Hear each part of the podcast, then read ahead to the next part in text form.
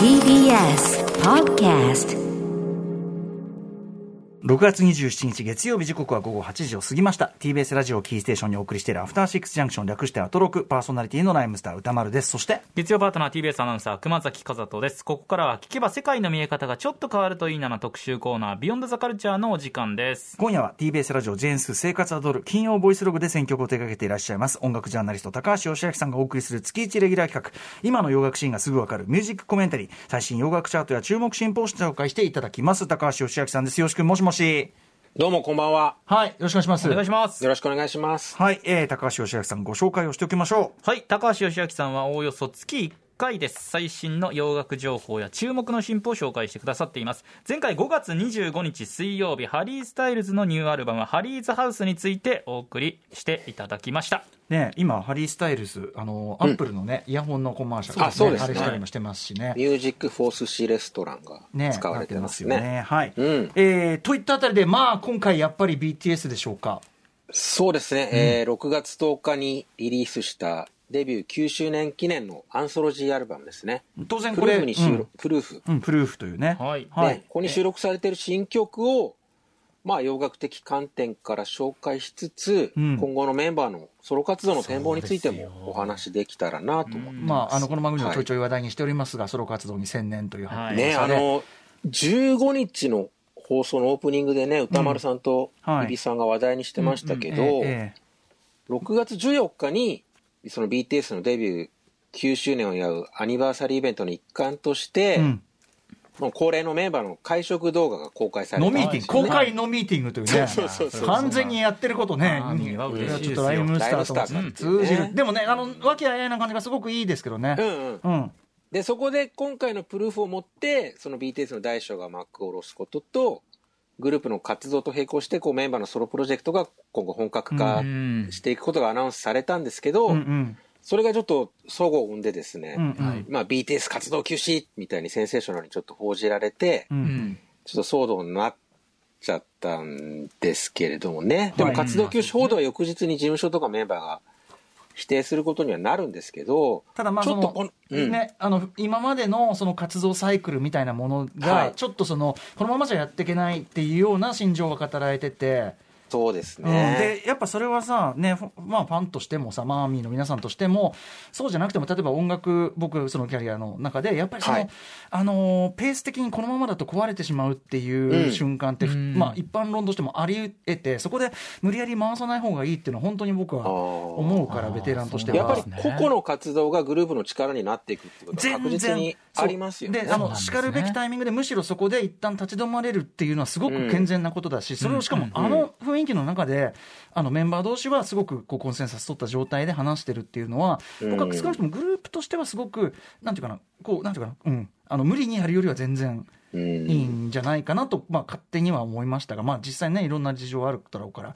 そううん。簡単には言えない、簡単には言えないけど、うん、なんかそういうふうには思いました。もっと悪い状態でさ、あの、うん終わってしまうグループなんかいくらでも音楽史上いっぱいいるわけで、うんなんかそういう前例ももちろん BTS、ある種歴史から学んでるところもあるんじゃないかしら、とかね。うんそうね。ああいうこう、ね、まあちょっとデリケートな話を、ああいう率直な言葉で聞くことができたのは、そうそうそう。まあ結果的に良かったかなってそいう。うそうそうそう、すべてがさ、こう向こう向こうの蚊帳の外というかさ、うん向こう側で行われて、で、なんかこう、すごく形式的な記者会見とかばっかりあってとかさ、そういうのあるじゃない。記者会見とかプレスリリース1枚で終わっちゃったりとかだったら そうそうそうそうそう。ね。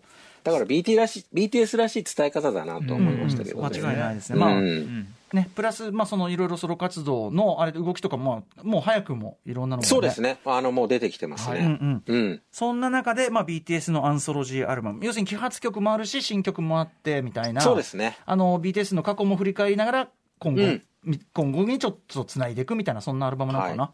はい、そうですね。うんちょっとあの、この騒動でね、あの、プルーフの存在が霞んでしまうようなことがな、しまうようなことになったらちょっと不本意なので、これやはり音楽的にも。ここでちゃんと取り上げておきたいなはいっていう。、わかりました。えーということで、よし君の、あまあ BTS のね、まあ、プルーフの主に新曲のお話と、そして後半パートでは、ここも非常に私大事でございます。はいおすすめ新婦のご紹介、楽しみにしております。よし君よろしくお願いします。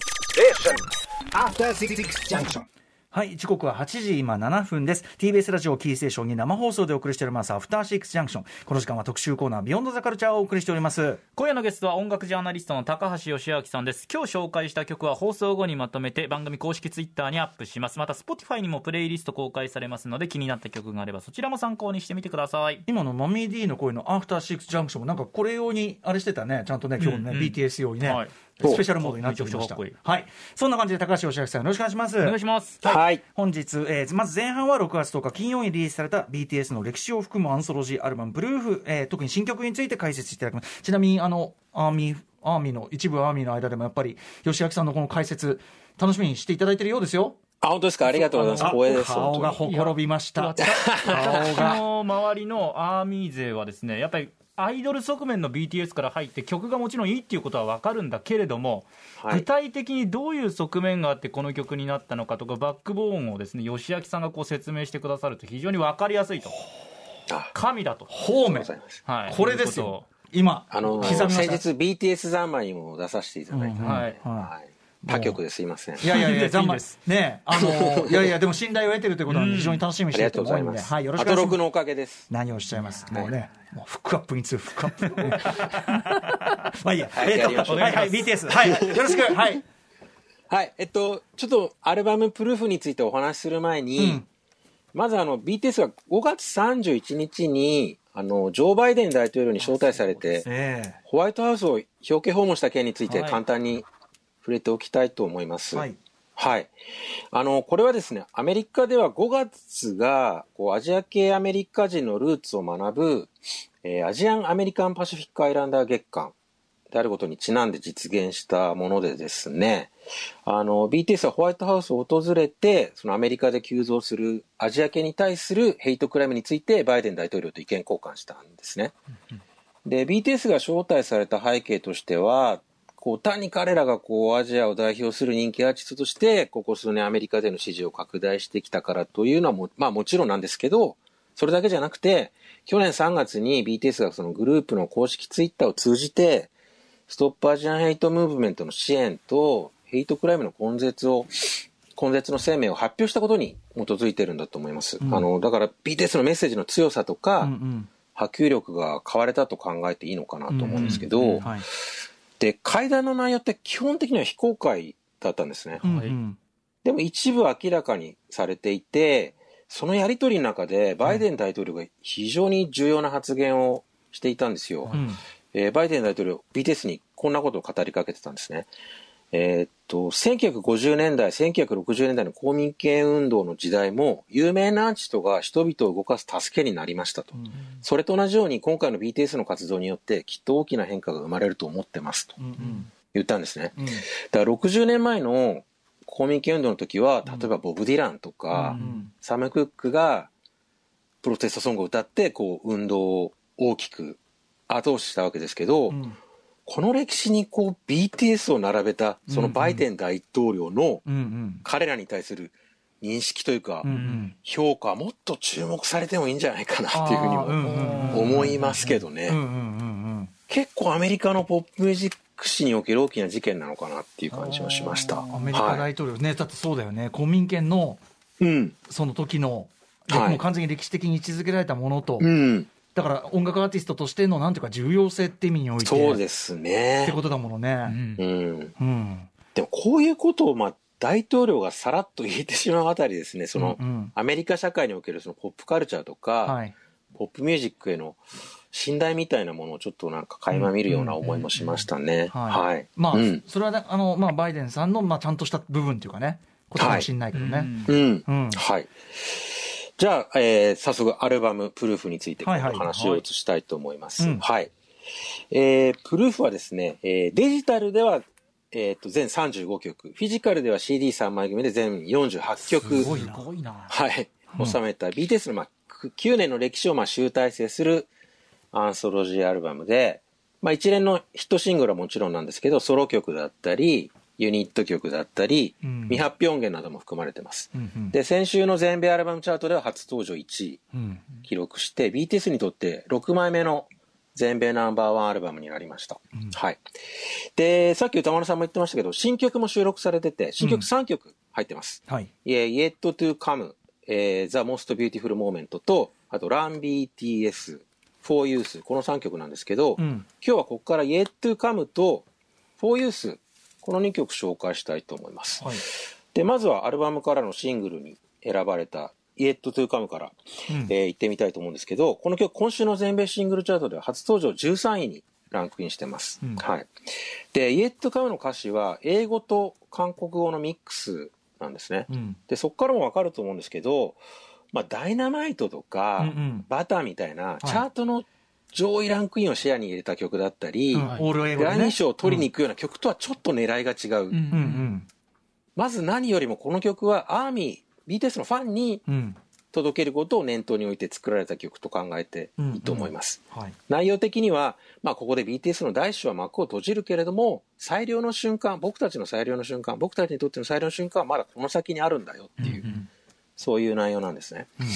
で、この曲のプロデュースは、こう、BTS が所属するビッグヒットの専属プロデューサーの Pdogg っていう人がうん。手掛けてるんですけど、注目してほしいのはですね、ソングライターの一人として名前を連ねてる、マックス、うんマックスことマックス・シュナイダーっていう人なんですね。はいうんこの人は2015年にデビューしたニューヨークに拠点を置くシンガーソングライターなシンガーソングライターなんですけど、うん。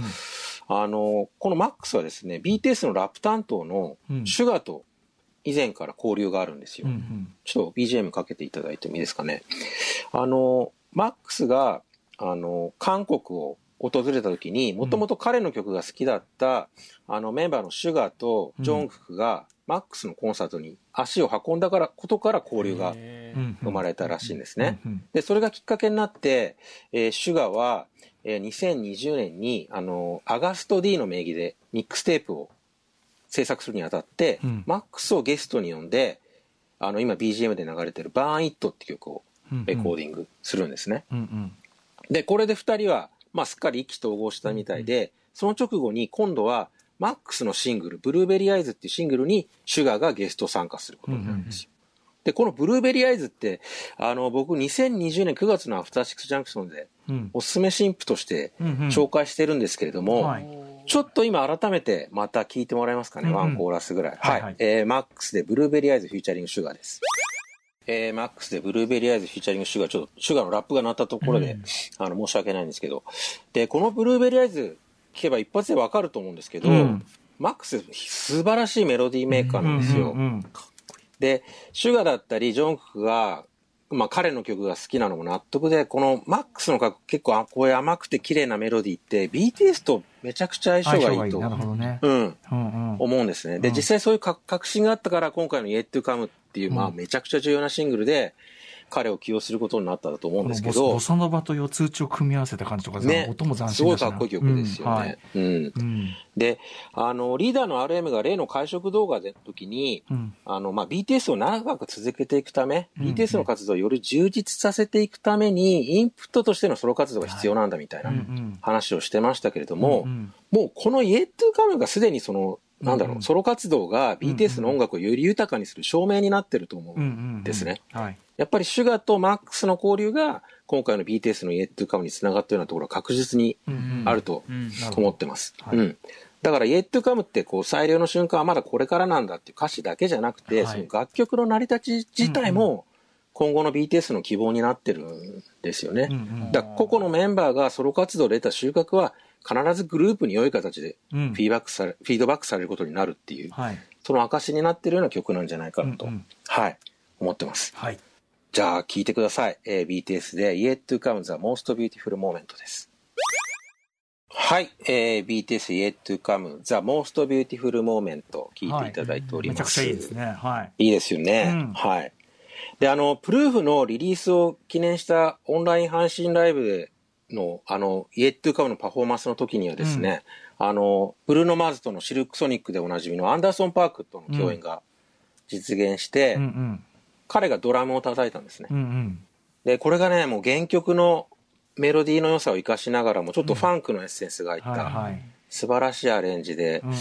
あの、BTS の YouTube の公式チャンネルでチェックできるので、はいぜひ、興味のある方、見ていただきたいなと思いアンダーます。ソンパークかよ。いいんだよ。それはいいんだよ。本当にもう。ドキアンダーソン。パークはね、あの、K-POP を題材にしたコメディ映画で監督デビューすることが決まってえー、るんですよ。そうなんだいやそうなん。だ K-POPs っていう。そうなんだ。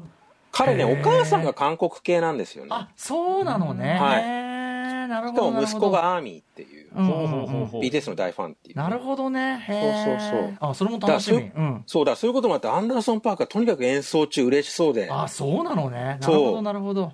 うんうんで、彼 BTS との共演の直後に、うん自分のオンラインストアでも記念 T シャツ販売してるんですよ。うんうんニコニコのこうアンダーソン・パークの顔に、うん I'm with BTS's ドラマーっていううんプリントされた完全なアホ T シャツなんですけど、うんうん BTS のドラマーと一緒だよっていう、うんうんうんもう速攻でソールドアウトになってましたけどね。うんうんはい。物は確認できるので、ぜひ皆さん、アンダーソン・パークのオンラインストアでチェックしてみてください。はい。はい。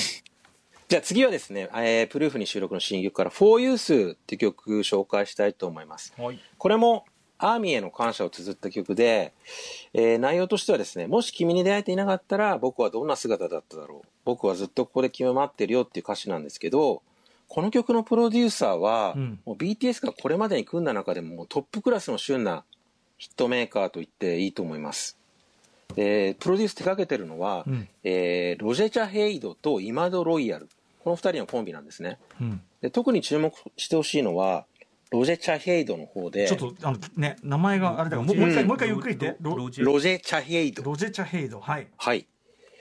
彼、ロサンゼルス出身のプロデューサーで、今年のグラミー賞で最優秀プロデューサー賞にもノミネートされてるんですけど、彼がプロデューサーを務めた主なヒット曲上げていくとですね、まず4月に、今年の4月にあの、ハリー・スタイルズの As It Was を引きずり下ろして1位になったジャック・ハーローの First Class。この曲だったり、あと今年のグラミー賞で最優秀レコード賞にノミネートされたドージャキャットの Kiss Me More とか、あと少し前の曲だと、あの、ビートチェンジのトレンドを作ったトラビス・スコットの2018年のヒット曲の Sicko Mode もうんうん。ロジェ・チャ、チャヘイドの制作なんですね。はい。他にもドレイクとか、アンダーソン・パークとか、ナズとかう、ん。あと同じアジアの88ライジングのメンバーも手掛けたりする、まあ間違いなく現行最高のヒットメーカーなんですけど、うん。で、このロジェ・チャヘイドと BTS、どこで接点が生まれたかというと、はい実はさっき聞いてもらった、マックスのブルーベリーアイズのプロデューサーが、うん。ロジェ・チャヘイドとイマド・ロイヤルのコンビなんですよう。んだからここでもシュガーのソロ活動が非常に大きな意味を持つことになってるっていうことですね。なるほど、なるほど。そう。だからこの曲もまたそのソロ活動がグループに多くのものをうん。もたらすことになる証になってると言えるんじゃないかなと思ってます。なるほどはい。じゃあ聴いてください。えー BTS で For Youth です。はい。BTS で For Youth 聴いていただいております。これも韓国語詞なわけだもんね。そう、あ、そうですね。うんうんあの、英語と韓国語ミックスになってます。まあやっぱりはいさっきおっしゃったような、だからなんか最大公約するモードというよりは、やっぱり、うん、まあ、アーミーにまず届けたいっていう、そういう歌ですよね。うんうんはいはい。で、この流れでちょっと今後のソロ活動の展望についてもお話ししたいと思うんですけど、うん。あの最初に話したみたいに BTS メンバーのソロ展開もすでに始まっていてですね、はい。えー先週末の24日にはあのジョンククジョンククがですねあのチャーリー・プースとのコンビで、えーレフトライトっていうシングルを発表してます。でチャーリー・プースはニュージャージー出身のシンガーソングライターで一般的にはあの映画「ワイルド・スピード・スカイ・ミッション」の主題歌ですね、うんあのラッパーのミズ・カリファとのタッグでくリリースしたあの、See You Again うん。で知られているシンガーです、ああ。はいはい。うん、でで BTS との接点が生まれたのはその See You Again のヒットの後で、うん2018年に、あのー韓国の、えー MBC プラス G2 ミュージックアワードっていう、まあ、えー式典でですね、あの、チャーリー・プースが出演して、彼が自分のヒット曲の We Don't Talk Anymore って曲を歌った時に、うんジョングクがステージに上がってデュエットしたのがきっかけになってます。うんうんとその曲かけてもらえますかね。はい。これがあの、チャーリー・プースとジョンククがデュエットした We Don't Talk Anymore って曲なんですけれども、で、実はチャーリー・プースは6月7日の時点のインタビューで BTS とのコラボをもうすでにほのめかしてたんですね。うん。で、それが、まあ実は結果的には今回のジョンククとのデュエット曲だったわけなんですけど、個人的にはもうその、まあニュースを目にした時は結構興奮うんうん。しまして、うんうん。あの、チャーリー・プースと BTS のコラボって、まあ、ステージの共演もあったから、うんうん。以前からちょっと熱望されてたんですけど、うんもしダイナマイトとバターに続く BTS の、まあ、勝負曲というか、はいはいはい。英語詞曲の、うんうん。まあ、ソングライタうんうん。ー、プロデューサーとしてチャーリー・プースが起用されたら、まあ、最高のキャスティングだろうなうんとうん。思ってたんですね。うん。まあ、彼、ポップでメロディアスな R&B を作らせたら、まあ、もうブルーノ・マーズとかにも引けを取らないぐらいの才能があって、トレンドの対応力もすごい高いんですね。うんで、その、あの、証拠としてちょっと、今年1月にチャーリーがリリースしたシングル聞いてもらいたいんですけど、これがね、ウィークエンドの Blinding Lights とハリー・スタイルズの As It Was の中間に位置するようなん曲で、めちゃくちゃよくできてるんで、ちょっと聞いてください。チャーリー・プースで Light Switch です。はい、えーチャーリー・プースで Light Switch 聞いていただいております。確かに、ウィークエンドのね、ドーン FM 的な、あの、でもあれをのクラサイと、その、だからハリー・スタイルズの、サウンドはだからウィークエンドの流れなんだけど、明るさ的にというのかな。爽やかさっぱり感さというかさ、うん。そこはハリー・スタイルズのね、うん。あそこに繋がってるじゃないけど、いいいねいいとこにさ、しかもさ、うん。未来まで読んでるわけじゃん、ある意味。だから、いいとこにいいさ、こう、あれを置いたよね。だもっとヒットしてもいいはずなんですけど、うん。いや、いい、かっこいい、すげえかっこいいよ。はいはいはい。うんうんうん。だね、このチャーリー・プースの感覚が BTS の楽曲として発揮される日がいずれ来てほしいな。めっちゃ合いそうだよね、確かに、ね。合いそうですよね。うんうんうんうん。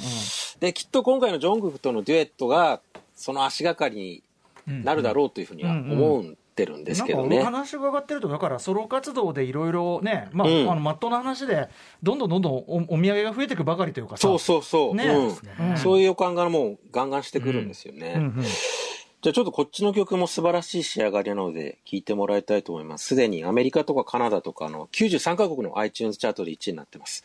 えーチャーリー・プースとジョンククのデュエットでレフトライトです。はい、えーチャーリー・プースと、えージョンククのデュエットでレフトライト聴いていただいております。うん。なんか、まあなんか、ま、まったり明るい感じの。そうですね。うんうんうん。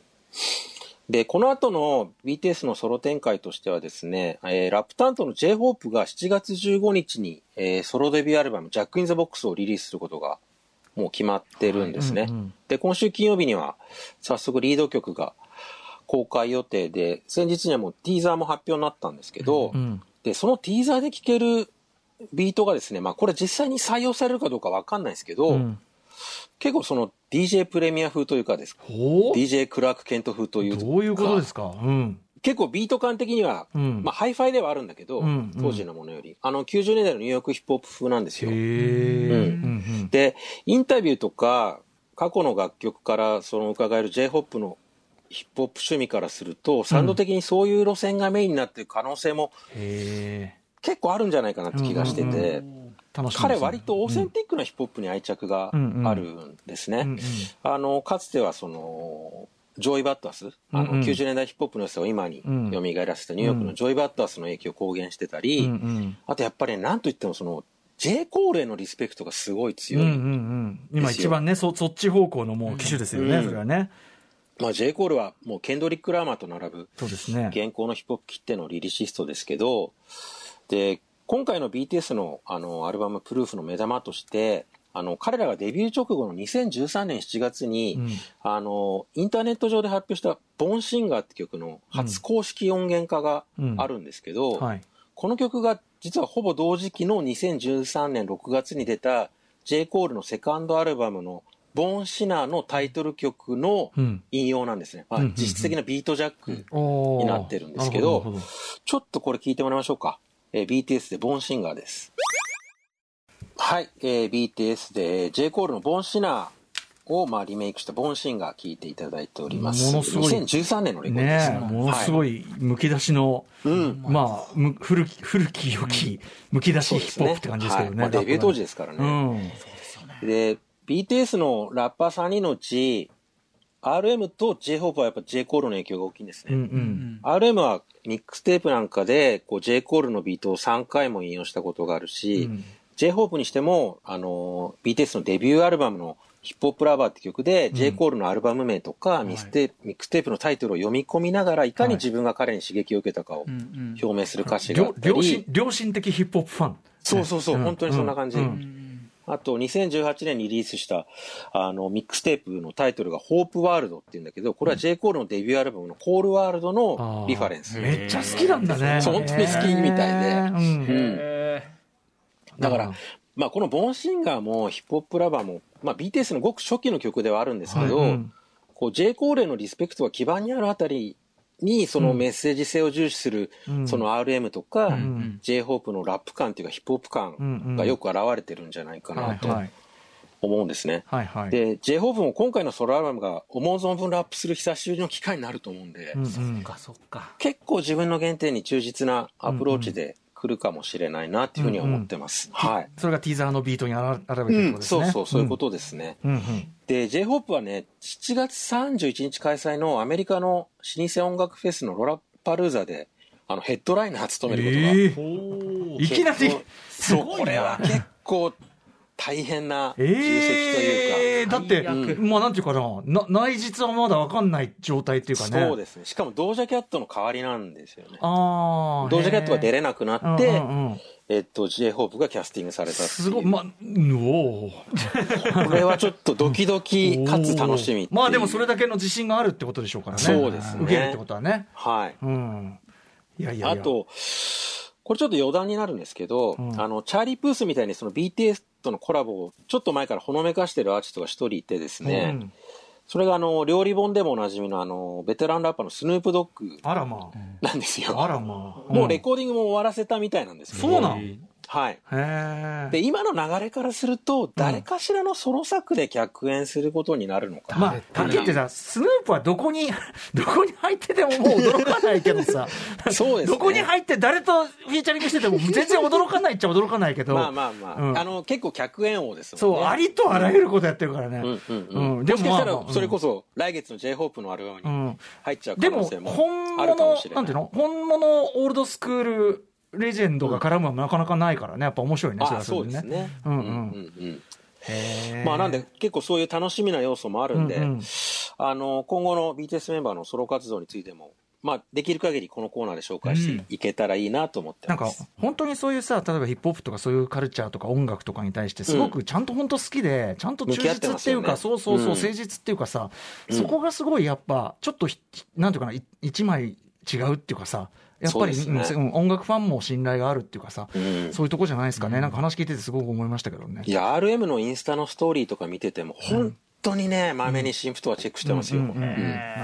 感心しちゃうっていうか、ううん。んはい。そんなところですね。うん、でもなんはか、これ、ちょっとね、今日のよし君の解説聞いて、なんていうの、先に希望が別にこう、綺麗事言ってるわけじゃなくて、本当にそうなんだって感じがしてきた人多いんじゃないですかね。より立体的い、いでした、や僕もあの、そうなったらいいなと思って、うんこういう紹介の仕方を考えました。さすが信はい。頼が厚い、リスペクトがら厚い、いやいやいやいフや、ックアップに次ぐフックアップ。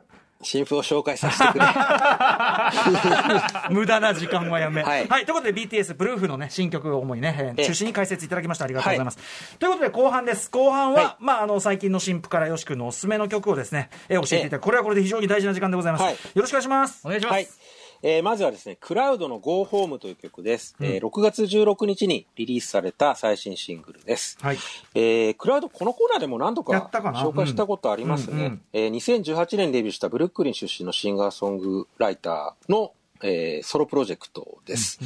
で、これまでもずっとまあ割と良質なベッドルームポップを作り続けてきたんですけど、今回のシングルはもう過去一でポップですね。うんうんヒットポテンシャルも結構高いです。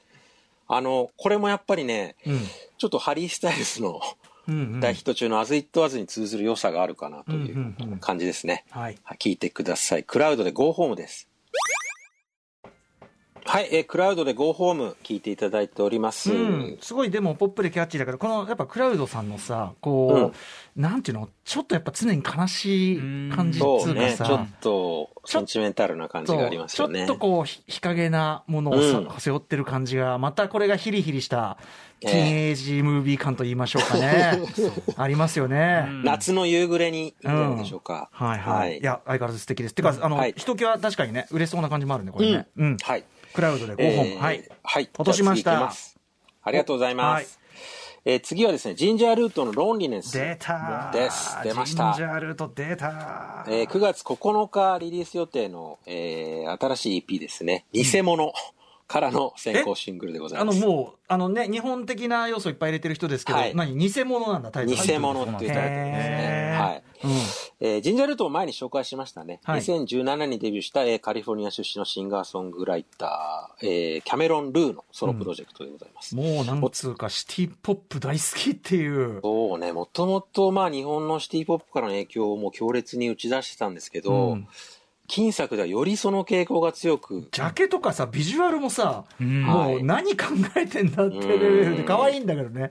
なんかぬ、ね、なんかこう、ダサ可愛い感じがね。今回ミュージックビデオも面白くて、うんまあ松田聖子さんをモデルにしたと思われるアイドルが登場する、まあアイドル番組1983年を舞台にしたうんミュージックビデでオだたりもめっちゃかっこいいんだよね、すジンジャーロード大好き。うんはい。じゃあ聞いてください。ジンジャールートでロンリネスです。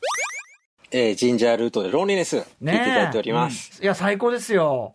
なんか、イントロのさ、最初の始まりの上物は確かにさ、それこそ松田聖子さんね、80年代の曲とか、コストセレン関係だけど、始まるとやっぱさ、乗っかるグルーヴがちょっと、ね、違うっていうかさ、そうですね。やっぱウエストコーストの香りウエストコースト感もあるし、うんまあ、シンセポップな要素も入ってきたりとか、なんかトータルではやっぱすごい今にしかないミックスそうですねだしね。めちゃくちゃ何しろやっぱなんだろうね、この、なんか安心しながらでもワクワクする、なんかモコモコした音像といい、うんうん。全然ハイファイじゃないとかも含めて。もっと日本で人気出てもいやいいんじゃないかな。本当に本当に、で日本でライブやってあとビデオがもう、とりあえず、あの日本要素もすごい強いし、はい本人のキャラがもうやばすぎるうん、何を考えてるな、うん、あの、僕今ツイッターで相互フォローになってるんで、へー。ライブダイレクトで呼んでください。あいいですね、うん、いやでも本当にあの日本でぜひライブもねいずれやっていただきたいぐらいの感じだし、はい。うん、めちゃくちゃユーモアのセンスもあってすごい好きです、うん。ジンジャールートはい、アルバムはい。アルバムが出るのね。もうすぐ。EP ですね、EP。EP, EP はい、楽しみにしてます。はい。はい、じゃあ次いきます。